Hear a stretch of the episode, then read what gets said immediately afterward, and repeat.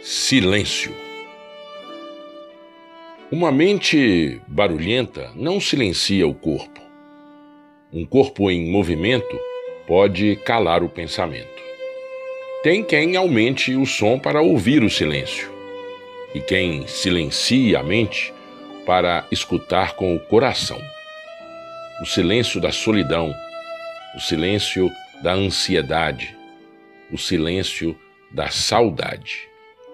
Há silêncios que fazem um barulho danado, outros que são como música e poesia, o silêncio da sabedoria, o silêncio sagrado, o silêncio das respostas.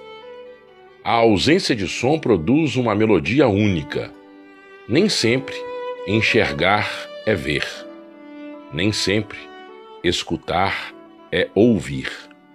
É preciso silêncio para apurar os ouvidos.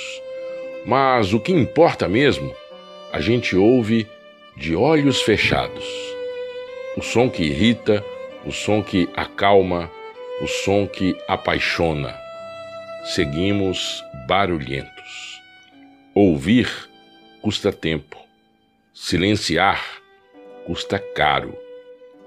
Em tempos de vaidade, silêncio transgressão.